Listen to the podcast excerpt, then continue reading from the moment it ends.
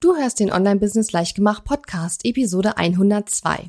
In dieser Episode beantworte ich Fragen, die mir in der Community gestellt wurden zu den Themen Reichweite, Mitarbeiter, Preise, Erfolge und Misserfolge. Herzlich willkommen zu Online-Business Leichtgemacht. Mein Name ist Katharina Lewald. Ich bin die Gründerin von Launch Magie und in dieser Show zeige ich dir, wie du dir ein erfolgreiches Online-Business mit Online-Kursen aufbaust.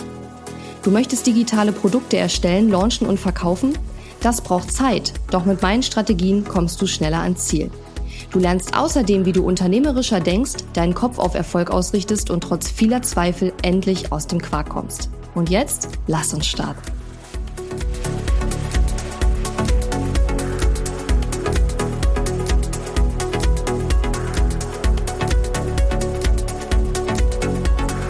Hallo und schön, dass du mir heute zuhörst. Ich bin deine Gastgeberin Katharina Lewald und heute in dieser Episode wollen wir mal was ganz anderes machen, was wir meines Wissens noch nie gemacht haben in diesem Podcast. Berichtige mich, wenn ich mich irre. Ich habe nicht mehr alle über 100 Episoden im Kopf. Aber wir machen heute ein AMA, ein Ask Me Anything. Wir hatten vor einigen Wochen, glaube ich, schon in verschiedenen Kanälen, zum Beispiel in meiner kostenlosen Facebook-Gruppe und auch auf Instagram die Frage gestellt, ja, welche Frage hast du an mich? Und haben dann die ganzen Fragen, die gekommen sind, gesammelt und haben dann im Grunde genommen einige rausgesucht, die ich heute in dieser Folge beantworten werde. Ich habe das Ganze so ein bisschen sortiert in verschiedene Kategorien. Einmal zum Thema mein Online-Business allgemein, dann zum Thema Mitarbeiter haben wir Fragen bekommen. Wir haben Fragen bekommen zum Thema Marketing. Also diese drei ähm, Kategorien werde ich jetzt ähm, ja, habe ich jetzt ausgewählt.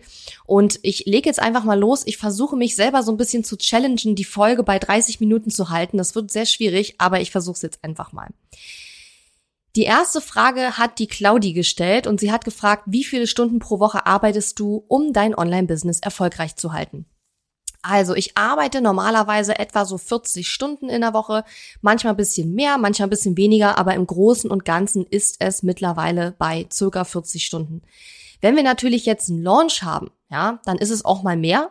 Aber Launches, richtig große Launches machen wir ja nur ein, zwei, dreimal im Jahr. Ja, das heißt, im Normalfall etwa 40 Stunden die Woche. Manchmal ist es auch einfach weniger. Man muss wirklich sagen, wir machen immer sehr gerne lange ausgedehnte Mittagspausen von mindestens einer Stunde, wenn ich im Büro bin und wenn ich zu Hause bin und nach dem Mittagessen dann vor irgendeiner Serie bei Netflix versacke, dann kann es auch mal sein, dass meine Mittagspause zu Hause dann auch mal zwei, drei Stunden geht und ich mich abends noch mal eine Stunde hinsetze. Und ich tracke ja die Zeit nicht, deswegen ist es schwer zu sagen. Aber im Großen und Ganzen würde ich sagen, so im Durchschnitt sind es so zwischen 30 und 40 Stunden die Woche in Richtung 40. Also ganz normale Zeiten eigentlich. Die nächste Frage ist von der Brigitta und sie hat gefragt, welche waren deine ersten Schritte ins Online-Business? Und diese Frage ist einer der Gründe, warum ich gesagt habe, ich will die Folge bei 30 Minuten halten, weil darüber könnte ich natürlich stundenlang erzählen. Ich versuche mich kurz zu fassen. Ich habe im Mai 2014 einen Blog gestartet, der hieß damals Bloggen für schlaue Frauen. Und da habe ich einfach Tipps gegeben rund ums Thema Bloggen. Also in erster Linie, wie schreibe ich bessere Blogartikel und wie bekomme ich mehr Blogleser. Und zu der Zeit war ich noch angestellt. Ich war in meinem ganzen Leben nur acht Monate lang angestellt nach der Uni und habe mich dann direkt selbstständig gemacht. Und in dieser Zeit, wo ich noch angestellt war und diesen Blog gestartet habe, habe ich das Buch gelesen, die Vier-Stunden-Woche von Tim Ferriss. Können wir gerne in den Shownotes auch verlinken. Und dann kam ich so auf die Idee, hm, vielleicht könnte ich aus diesem Blog ja ein bisschen mehr machen. Weil den Blog habe ich damals eigentlich gestartet, weil ich einfach ja Bock hatte über dieses Thema Bloggen, mich auszutauschen mit anderen Leuten und da Tipps geben wollte, weil ich schon ja fast zehn Jahre zu dem Zeitpunkt schon gebloggt hatte. Und das war einfach die Idee. Und dann war es so, dass das Startup, in dem ich angestellt war, aufgelöst wurde. Ich wurde als einzige Angestellte dort auch dann entlassen. Und dann habe ich gedacht, okay, entweder bewirbst du dich jetzt wieder auf einen in Anführungszeichen sicheren Job oder du versuchst jetzt wirklich aus diesem Blog, der dann halt schon ein paar Leser hatte, ein paar Monate später, du versuchst daraus jetzt wirklich ein Business zu machen und machst dich jetzt selbstständig mit Blogberatung und sowas, ne? Und ich habe mich, also ich weiß noch, dass ich mich dann auch noch ein paar Mal beworben habe und noch bei ein paar Bewerbungsgesprächen war. Aber ich fand das alles so, so schrecklich, weil ich ja wusste, ich will das eigentlich gar nicht mehr, so ein 9-to-5-Job, ähm, dass ich schon wusste, okay, das passt für mich irgendwie nicht. Und dann habe ich gedacht, okay, ich mache das jetzt einfach. Ich mache mich jetzt selbstständig. Ich versuche jetzt aus diesem Blog ein Business zu machen. Ich versuche äh, mit Blogberatung am Telefon und Social Media Beratung habe ich dann eben auch angefangen. Das waren so die ersten Sachen, die ich gemacht habe. Noch bevor mein Business offiziell am 1. November 2014 gestartet ist, habe ich auch schon den ersten kleinen Online-Kurs rausgebracht. Es war damals ein Online-Kurs zu Mailchimp, also das ist ja so ein Newsletter-Tool. Da habe ich einfach ein paar Videos dazu aufgenommen, wo ich das Tool erklärt habe und habe die dann per E-Mail quasi verschickt an die Leute, die den Kurs gekauft haben. Und so habe ich gestartet. Und dann habe ich eben, also im Mai habe ich den Blog gestartet. Dann zu Ende Oktober wurde ich, glaube ich, gekündigt. Ich hatte aber im Oktober war ich schon freigestellt, weil wie gesagt das Startup sich aufgelöst hat und da auch gar nichts mehr zu tun war. Ähm, dann war ich im Oktober noch mal im Urlaub in Dänemark und habe dann quasi noch mal ja versucht ähm, mir das so klar zu machen, was jetzt werden soll und ob ich das jetzt wirklich machen will und so weiter. Und da ging das dann eigentlich los, dass ich gesagt habe, ja, ich mache das jetzt. Und deswegen ist der offizielle Start von meinem Business eigentlich der 1. November. Und dann habe ich halt zum Jahresende direkt einen Kurs gestartet, der hieß Bloggen lernen für schlaue Frauen. Und ich hatte dann gleich äh, beim ersten Launch quasi ähm, ich glaube, ich hatte 22 Kursteilnehmer und die haben alle so 200 Euro bezahlt für den Kurs. Und das war dann quasi der Startschuss. Ich habe damals aber eben auch parallel zu diesem Online-Kurs auch angefangen, wie gesagt, per Telefon Social Media und Blogberatung zu machen. Und das waren im Grunde genommen die Anfänge meines Online-Business. So, ich hoffe, das war jetzt kurz und knapp erklärt. Da kann man natürlich unendlich viel erzählen. Die Frage ist ja immer, was betrachtet man noch als erste Schritte und wann sagt man, okay, das waren jetzt keine ersten Schritte mehr. Ähm, aber ich würde sagen, das waren so ein bisschen so die ersten Schritte, wie es bei mir angefangen hat. Und ich habe auch übrigens so gut wie alle Blogartikel, die ich damals geschrieben habe in 2014, noch auf meiner Seite. Da kam kannst du gerne mal schauen, wenn dich das interessiert und kannst da mal ähm, ja meine allerersten Artikel lesen. Ähm, die sind natürlich nicht mehr alle top aktuell, weil teilweise mein Wording sich geändert hat und die Zielgruppe und überhaupt das ganze Thema hat sich ja geändert. Denn ursprünglich ging es ja nur ums Bloggen. Wie gesagt, das hat sich geändert mit der Zeit. Ähm, aber diese Artikel sind alle noch online, weil ich halt auch einfach authentisch sein und zeigen möchte, guck mal, äh, ich habe wirklich schon vor so langer Zeit angefangen. Also das ist keine Geschichte, sondern das kann man halt auch wirklich äh, online sehen. Die nächste Frage ist von der Nicole und die Nicole hat gefragt, was war oder waren deine größten Fehler oder was war dein größter Fehler? Ich vermute mal, dass sich die Frage aufs Business bezieht und ich habe wirklich bei der Vorbereitung der Episode eine ganze Weile überlegt. Und es ist auch nicht das erste Mal, dass mir diese Frage gestellt wird in einem quasi Interview. Aber ich muss ganz ehrlich sagen, da fällt mir wirklich nichts ein, weil ich betrachte Fehler immer etwas, woraus ich lerne. Und natürlich denke ich mir im Nachhinein manchmal, ja, das und das hättest du anders machen können. Aber auf der anderen Seite denke ich dann auch, ja, es war aber genau richtig. Also eine Sache, die mir als erstes in den Kopf kam, war, dass ich nicht früher einen Angestellten mir geholt habe, der also ein Vollzeit an, ein Vollzeitmitarbeiter. Aber ich muss auch ganz ehrlich sagen, finanziell hätte ich es mir schon früher leisten können, aber vom Mindset her war ich noch nicht so weit. Ich wollte keine Angestellten, ich wollte auch kein Chef sein. Ich habe gedacht, das schränkt meine Freiheit ein. Also ich war vom Kopf her zu dem Zeitpunkt, wo ich es mir finanziell schon hätte leisten können, noch nicht so weit. Und deswegen kann ich zwar sagen, ja, vielleicht war es ein Fehler, das nicht schon gemacht zu haben, aber eigentlich glaube ich nicht, dass es ein Fehler war. Ich glaube, es war alles richtig so, weil ich angefangen habe, mir einen also mit Vollzeitmitarbeitern oder generell mit Angestellten anzufangen, als ich auch das Gefühl hatte, ich bin jetzt soweit. Natürlich man ist nie 100% so weit, man hat schon trotzdem auch noch Zweifel und so weiter, wenn man dann startet. Und das war auch am Anfang erstmal ganz komisch, da jemand neben dir sitzt und äh, dich den ganzen Tag beobachtet und du musst dem jetzt quasi sagen, was er den ganzen Tag machen soll. Das war am Anfang schon etwas merkwürdig, aber man hat sich dran gewöhnt. ähm, aber ich würde das, wie gesagt, auch nicht als Fehler bezeichnen. Ich denke, das war im Nachhinein betrachtet alles gut so, wie es war.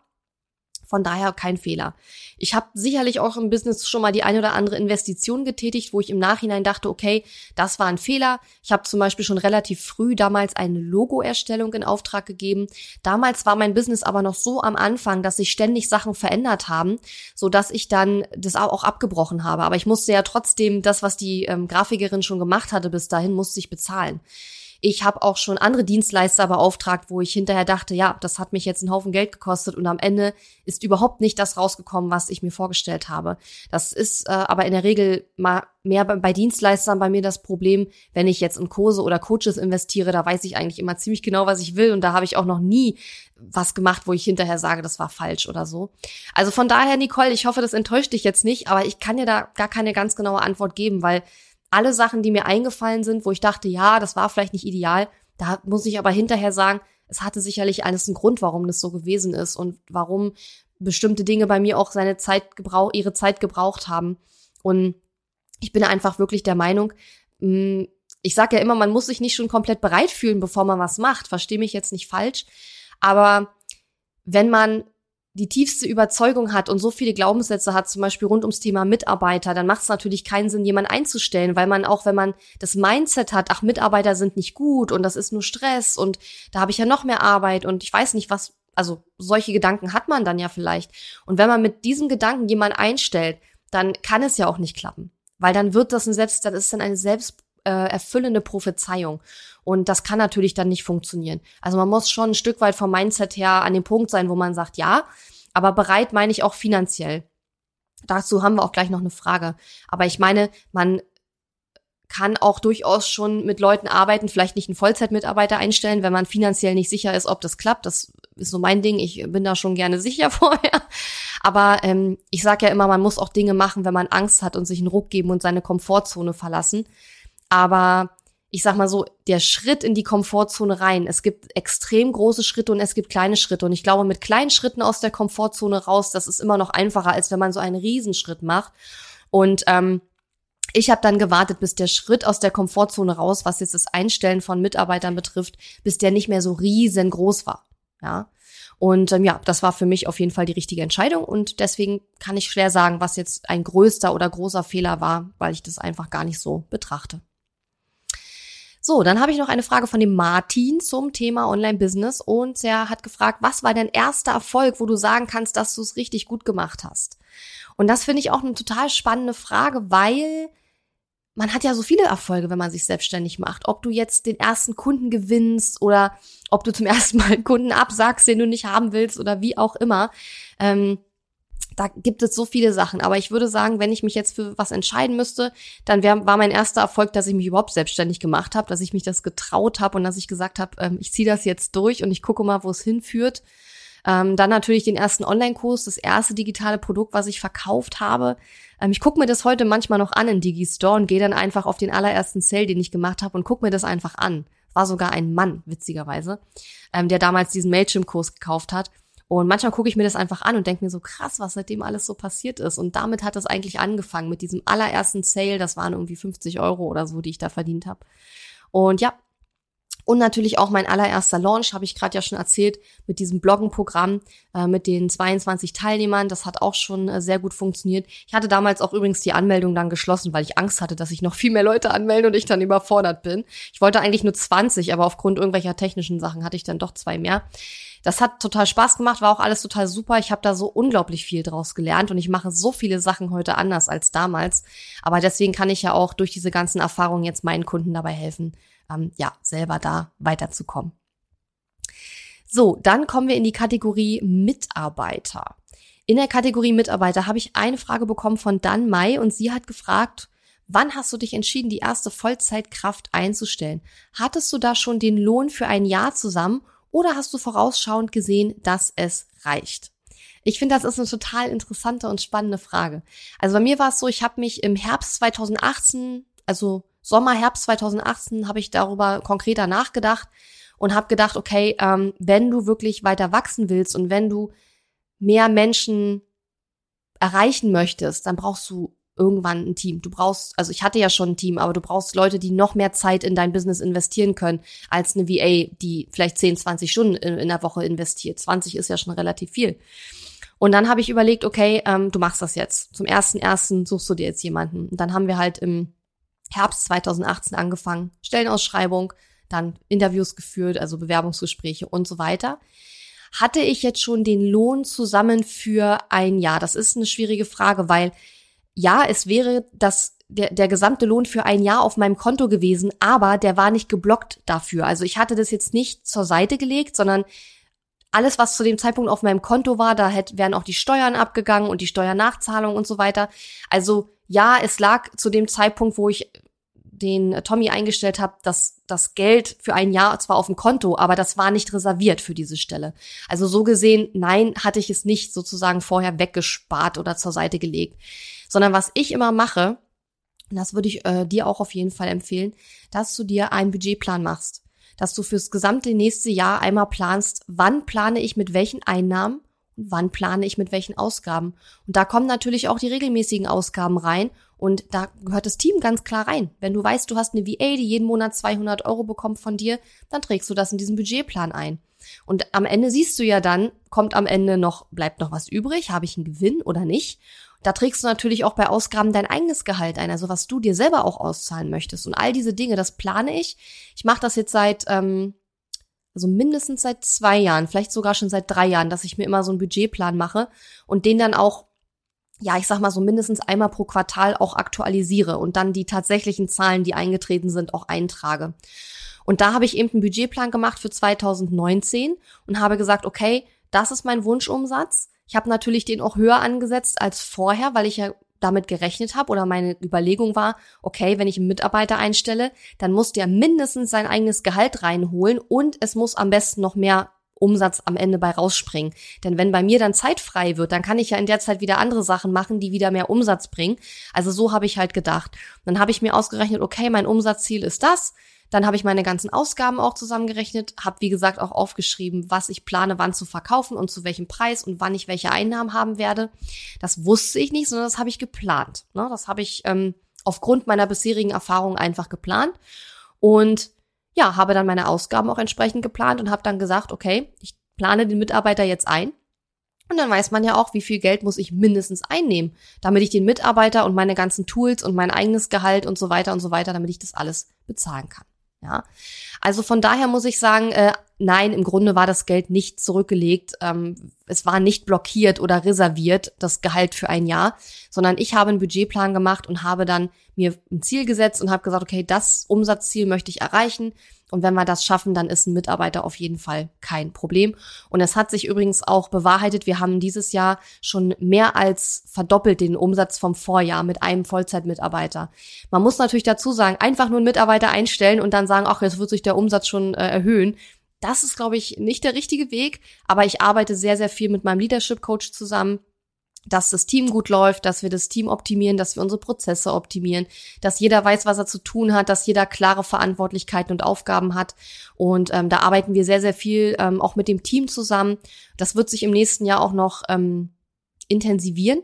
Ich will damit nur sagen, Mitarbeiter einstellen und dann darauf hoffen, dass es dann mehr Umsatz wird, das klappt nicht, sondern man muss da schon aktiv was dafür tun, weil der Mitarbeiter bringt ja nur mehr Umsatz, wenn er die richtigen Aufgaben bekommt und dich an den Stellen entlastet, wo du dann auch für mehr Umsatz sorgen kannst. Ne? Genau. So, und dann haben wir noch eine Frage zum Thema Mitarbeiter von Sonja Schmitzer. Und Sonja hat gefragt, wie setzt du das Gehalt für deine Angestellten fest? Das ist eigentlich eine relativ einfache Geschichte, Sonja, weil ich habe einfach geschaut, okay, was für eine Art Person möchte ich einstellen? Und wir haben ja zuerst jetzt einen Online-Marketing-Manager eingestellt zum 01.01.2019. Und dann habe ich einfach mal geschaut, was ist denn in Brandenburg so ein durchschnittliches Gehalt für so einen Online-Marketing-Manager? Und das war dann so ein bisschen mein Einstiegswert, mein Richtwert. Ne? Und dann fragt man natürlich auch den Bewerber, was er sich vorstellt. Und dann haben wir auch äh, beschlossen, dass wir sagen, okay, wir machen ein fixes Gehalt und einen variablen Anteil, der basierend ist auf dem Umsatz. Das heißt, je mehr Umsatz wir machen, desto eher bekommst du dann auch deinen Bonus. Das heißt, wir haben eben einen fixen und einen variablen Gehaltsanteil. Und was ich auch immer ganz wichtig finde, auch die Rahmenbedingungen sind wichtig. Das heißt, auch zum Beispiel, wie viel Urlaub bekomme ich, wie flexibel sind die Arbeitszeiten, das sind Dinge, die den Mitarbeitern ja auch sehr wichtig sind. Und wenn du da gute Rahmenbedingungen schaffst, dann musst du jetzt auch nicht ein mega krasses Gehalt zahlen. Das kommt ja immer auf den Mitarbeiter an. Es gibt welche, denen ist das Geld extrem wichtig und Urlaub vielleicht nicht so sehr. Es gibt aber auch welche, die sagen, mir sind die Rahmenbedingungen eigentlich noch wichtiger als das Gehalt. Und da muss man einfach dann so ein bisschen eine gute Mischung finden, natürlich auch im Gespräch mit dem Bewerber. Das heißt, man macht dem ja dann ein Angebot und ähm, der kann dann sagen ja oder nein. Und eventuell kann man ja auch nochmal verhandeln. Und was auch ganz wichtig ist, ich arbeite jetzt ja schon seit zwei Jahren mehr, meistens relativ intensiv. Wir hatten auch mal Zeiten, wo wir ein bisschen weniger gemacht haben. Aber im Moment arbeiten wir auch wieder sehr intensiv zusammen, mein Leadership Coach Saleh und ich. Den Saleh verlinke ich auch gerne mal in den Show Notes. Ähm, Und da besprechen wir sowas eben auch immer, ne? Also was ist jetzt die nächste, also ich mache mir dann immer einen Plan und sag, was ich mir vorstelle und bespreche das dann mit ihm. Und ich sage dann, okay, möchte zum ersten ersten diese und jene Person einstellen, was meinst du? Und dann sagt er, was er dazu denkt. Dann machen wir einen Plan, wie wir das alles angehen. Ich mache dann die Stellenausschreibung, Sali gibt mir nochmal Feedback und so weiter, wie man eben mit so einem ähm, ja, Berater eben zusammenarbeitet. Und dann haben wir das alles Stück für Stück gemacht. Also ich persönlich finde es sehr, sehr hilfreich, wenn man da jemanden hat, mit dem man da auch zusammenarbeiten kann. Ähm, und ich habe da von dem Sale jetzt mittlerweile auch schon super viel gelernt, so dass ich in meiner VIP-Mastermind, wo es ja dann zum Beispiel auch darum gehen wird, ähm, wenn man das möchte, auch ein Team aufzubauen und Mitarbeiter einzustellen, wo wir über solche Themen auch sprechen werden, dass ich da eben auch ganz viel von meinem Wissen und allem, was ich gelernt habe, durch Anwendung auch, ähm, auch mit reingeben kann. Ja, nur deswegen, weil ich das alles gelernt habe und ähm, geübt habe sozusagen, kann ich ja überhaupt über solche Themen sprechen. Ja, also das war die Antwort auf die Frage, wie ich das Gehalt für die Angestellten festsetze. Ach, und eine Sache vielleicht noch dazu. Wir sind ja gerade mitten im Prozess, ähm, die zweite Vollzeitperson einzustellen. Und das ist jetzt einfacher mit dem Gehalt, weil du kannst dir sicherlich vorstellen, wenn du schon einen Mitarbeiter hast und der hat ein bestimmtes Gehalt, ähm, dann kannst du jetzt nicht eine andere Person, die neu ins Unternehmen kommt, einstellen und kannst dir auf einmal 10.000 Euro mehr bezahlen, weil das wäre ja auch unfair gegenüber dem Mitarbeiter, der schon da ist. Kommt natürlich auch immer auf die Position an, aber in meinem Unternehmen, weil wir ja so ein kleines Business sind, da sind die Positionen alle relativ gleich her von der ja von der Wichtigkeit her und ähm, ja von der Priorität her. Das heißt, ähm, das Gehaltsniveau muss ungefähr gleich sein und das heißt, es ist jetzt eigentlich einfacher bei der zweiten Person, weil es gibt jetzt ja schon eine Messlatte und ich kann da jetzt weder stark da drunter liegen noch stark da drüber, weil alles andere unfair wäre gegenüber den Mitarbeitern, die wir halt schon haben. Und deswegen ist es jetzt ein bisschen einfacher für mich, da ein Angebot zu machen bei der nächsten Person, die wir einstellen. So, wir haben noch neun Minuten. Kommen wir zum Thema Marketing. Aber ich bin, glaube ich, ganz gut in der Zeit. Die erste Frage von der Petra ist nämlich sehr leicht zu beantworten. Sie hat gefragt, wie beziehungsweise wonach entscheidest du, welche Inhalte deine E-Mails enthalten? Ich meine hier die E-Mails, die nicht direkte Verkaufs-E-Mails sind. Danke. Also Petra, ich mache das immer so, dass ich ja einen wöchentlichen, in Anführungszeichen, Newsletter habe, obwohl es ja meiner Meinung nach kein klassischer Newsletter ist. Und dadurch, dass ich ja jede Woche eine Podcast-Episode rausschicke oder veröffentliche, ähm, richtet sich diese E-Mail, die ich regelmäßig rausschicke oder der Inhalt dieser E-Mail nach der Podcast-Episode. Das heißt, wir teasern dort die Podcast-Episode an und schicken die Leute dann auf meine Website, wo sie sich die Podcast-Episode anhören können. Kann die natürlich auch über seine Podcast-App hören. Aber was ich immer wieder sage, ist, wenn ihr E-Mails rausschickt an euren Newsletter-Abonnenten, ihr müsst das Rad nicht immer neu erfinden, sondern wichtig ist, dass ihr wöchentlich ein Schlüsselcontent rausgibt, also einen Blogpost mit Mehrwert, eine Podcast-Episode mit Mehrwert oder ein Live-Video macht mit Mehrwert. Und dass ihr das dann in den Newsletter an die Newsletter-Abonnenten schickt, sodass die dann das Video, die Podcast-Episode oder den Blogpost dorthin verwiesen werden. Und so hat man ja automatisch immer auch ein Thema für seine E-Mails. Ja, also das Rad nicht neu erfinden, sondern lieber regelmäßig Content veröffentlichen und das kann man dann super auch für die regelmäßigen E-Mails an die äh, E-Mail-Liste nehmen. So, dann habe ich noch eine Frage von der Jessica. Das ist eine bisschen um, umfangreichere Frage. Tatsächlich zu, zu der Frage habe ich auch schon mal einen kompletten Workshop äh, entwickelt, der über eine halbe Stunde geht. Deswegen muss ich mich jetzt da ganz kurz fassen. Äh, Jessica hat gefragt, wie finde ich die richtigen Preise für mein Produktportfolio? Ja, dazu könnte ich eine ganze Stunde auf jeden Fall reden. Deswegen gebe ich dir jetzt erstmal den wichtigsten Tipp, den ich immer gebe, wenn ich nach diesem Thema gefragt werde. Beim Bepreisen von Angeboten muss man zwischen zwei Dingen unterscheiden, zwischen dem Wert und dem Preis. Der Wert ist das, was das Angebot eben wert ist. Der Preis ist das Preisschild, was dranhängt. Und das ist in der Regel, sollte das nicht gleich sein. Erfolgreich wird dein Angebot. Also verkaufen tust du dein Angebot dann, wenn der Wert, also der empfundene Wert beim Kunden von dem Angebot höher ist als der Preis. Das heißt, der Kunde muss eigentlich das Gefühl haben, boah, ich bekomme hier was für 5000 Euro und ich bezahle aber nur 1000 Euro dafür. Dann wird dein Produkt erfolgreich. Das heißt, dein Produkt muss eine Transformation enthalten und je größer die Transformation ist, die in deinem, die der Kunde in deinem Produkt durchläuft oder in deinem Angebot, desto höher ist der Wert des Angebots und desto höher kannst du auch den Preis ansetzen. Ich glaube, man nennt das Ganze auch wertebasierte Preissetzung oder irgendwie so. Das kann man auch googeln. Aber so fahre ich eigentlich immer. Das heißt, ich überlege mir, okay, was bringt denn dieses Angebot dem Kunden? Von, von welch, wo hole ich den ab und wo ist der am Ende dieses Angebots hingekommen, wenn er natürlich vorausgesetzt, dass er alles auch macht. Aber davon gehe ich natürlich aus, weil das habe ich ja nicht in der Hand. Ähm, und da setze ich den, dann überlege ich mir, was ist eigentlich der Wert und dann überlege ich mir den Preis. Da gehört natürlich noch sehr viel mehr dazu. Es kommt auch auf die Produktart an und auf deine gesamte Produktstrategie und so weiter. Und ähm, ich werde im nächsten Jahr auch ein ähm, neues Produkt auf den Markt bringen, wo wir solche Themen auch im Detail in der Tiefe besprechen werden. Ähm, das ist quasi dann der Nachfolger von dem Launch Magie Programm wo man dann am besten dann reingeht, wenn man in Launch Magie fertig ist und jetzt auf die nächste Stufe kommen möchte. Und da werden wir uns dieses Thema nochmal wirklich im Detail anschauen. Aber das braucht, da brauche ich locker eine Stunde, um das im Detail quasi tiefgreifend zu ähm, besprechen. Aber dieses Unterschied Preis und Wert und wenn der Wert höher ist als der Preis, dann bist du erfolgreich mit deinem Angebot und überlege, was die Transformation ist. Das ist eigentlich der wichtigste Tipp, den ich zum Thema Preis immer gerne gebe, weil viele ähm, die machen es so, die sagen dann, okay, ich gucke, wie viel PDFs und Videos sind da drin und ähm, wenn ich natürlich mir überlege, was ist ein Video wert? Also ein Video an sich ist erstmal gar nichts wert. Wert ist ja das, was wertvoll ist ja das, was du da drin erzählst und was der Kunde damit machen kann. Ja, ähm, und deswegen ist es halt keine gute Idee ähm, zu überlegen, was ist da alles drin im Kurs und was also daran darauf basierend allein darauf basierend den Preis festzulegen. So, zwei Fragen habe ich noch. Ähm, einmal die Frage von der Manuela. Sie fragt, was ist dein bester Tipp, um schnell die Reichweite zu erhöhen, außer Geduld? Ja. Ähm, ja, da habe ich einen ganz einfachen Tipp, liebe Manuela. Und zwar, hör auf, nach dem Heiligen Gral zu suchen. es gibt so viele Menschen da draußen und die Frage von der Manuela ähm, zeigt es wieder sehr, sehr schön, ähm, die nach dem Heiligen Gral suchen. Ja, die verbringen eigentlich ihren ganzen Tag damit herauszufinden, gibt es nicht doch irgendwie eine Methode, wie ich schneller an Reichweite komme, am besten ohne viel Arbeit zu haben und ohne Geld zu investieren. Und ich kann immer nur sagen, nee, die gibt's nicht. Die gibt es einfach nicht. Es, man muss sich auf den Hosenboden setzen und einfach arbeiten. Man muss regelmäßig Content veröffentlichen, man muss den immer wieder promoten, also in den sozialen Netzwerken teilen, man muss Suchmaschinenoptimierung machen, ähm, man muss Kooperationen eingehen und all diese Dinge bauen die Reichweite mit der Zeit auf.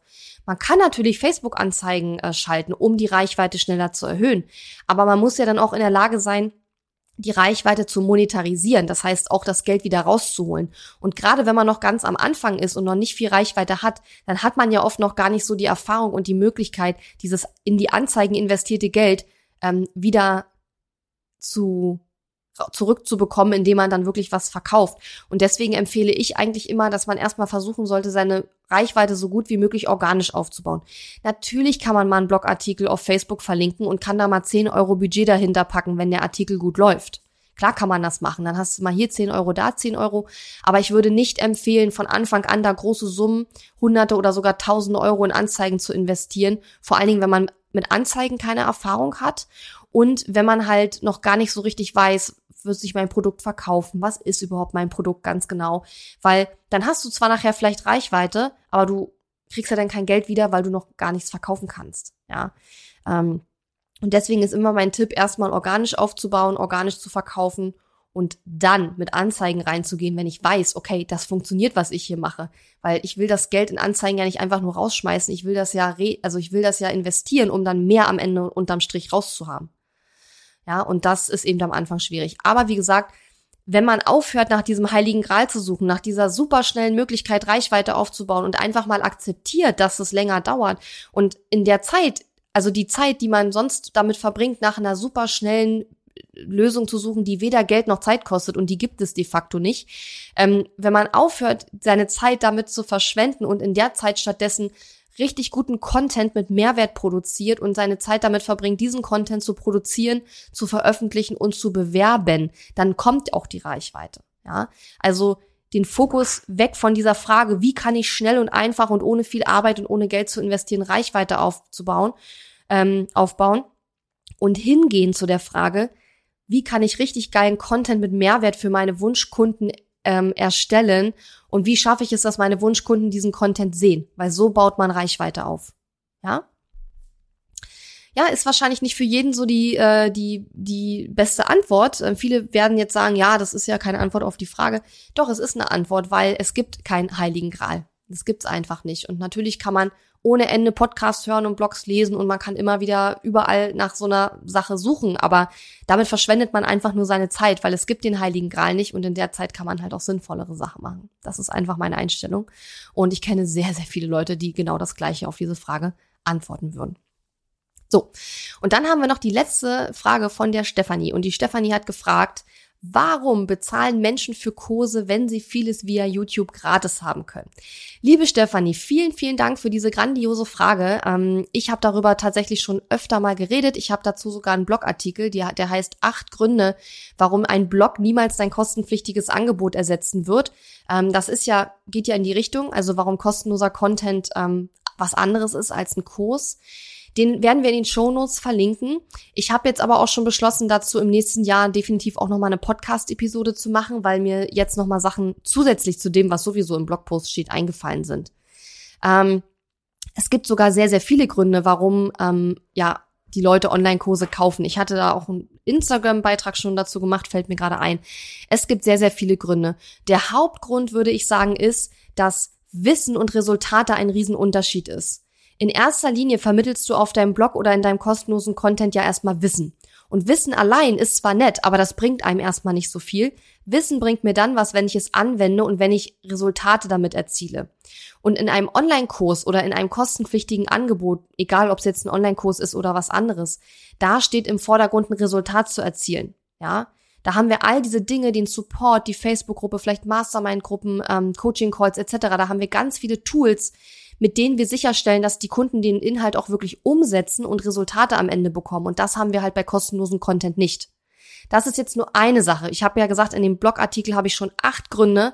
In dem Instagram-Beitrag habe ich, glaube ich, auch noch mal Sachen dazu geschrieben. Und wie gesagt, ich werde da auch noch mal eine Podcast-Episode dazu machen, weil das ist jetzt ein weites Feld. Aber das würde ich sagen, ist einer der Hauptgründe, warum einfach kostenpflichtige Angebote oder worin sich kostenpflichtige Angebote und ähm, kostenloser Content in sozialen Netzwerken und auf Blogs und in Podcasts einfach unterscheiden oder auch auf YouTube, wie du ja gerade gesagt hast, ja.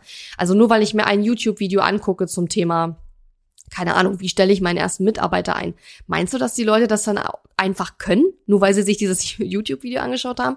Also 99,9 Prozent der Leute wissen dann immer noch nicht, wie sie es jetzt angehen sollen. Und da kommen dann eben kostenpflichtige Angebote ins Spiel. Ja, wie gesagt, ist ein weites Feld. Ich werde das auf jeden Fall aufnehmen als Podcast-Episode äh, im nächsten Jahr. Und bis dahin äh, verweise ich da gerne auf meinen Blogartikel zu dem Thema, den wir auch in den Shownotes verlinken werden, weil da habe ich schon mal eine ganze Menge dazu geschrieben. Aber ich hatte ja gesagt, 30 Minuten soll die Episode werden und ähm, ja, wir sind jetzt fast bei 32. Deswegen ähm, ja, verabschiede ich mich jetzt mal. Ich hoffe, es hat euch Spaß gemacht. Ich würde mich riesig freuen, wenn ihr mir Feedback dazu gebt, wie euch die Episode gefallen hat und ob ihr öfter mal, ja, vielleicht mal einmal alle zwei, drei Monate so ein Ask Me Anything äh, gerne haben wollt. Ähm, mir hat es auf jeden Fall Spaß gemacht. Und ich freue mich auf euer Feedback. Und jetzt wünsche ich euch erstmal noch eine super schöne Woche und vielleicht bis zur nächsten Woche. Ich würde mich freuen. Bis dann. Tschüss. Die Episode ist zwar zu Ende, aber wir müssen uns noch nicht verabschieden. Geh auf katharina-lewald.de slash Fahrplan, um dir meinen 5-Tage-Challenge-Fahrplan herunterzuladen, der dir helfen wird, deinen ersten oder nächsten Launch mit einer 5-Tage-Challenge zu planen. Auf meiner Website unter katharina-lewald.de findest du außerdem viele weitere hilfreiche kostenlose Ressourcen für dein Online-Business und einen Link zu meiner kostenlosen Facebook-Community. Und wenn dir mein Podcast gefällt, würde ich mich riesig über deine Bewertung und Rezension auf iTunes freuen. Bis zum nächsten Mal.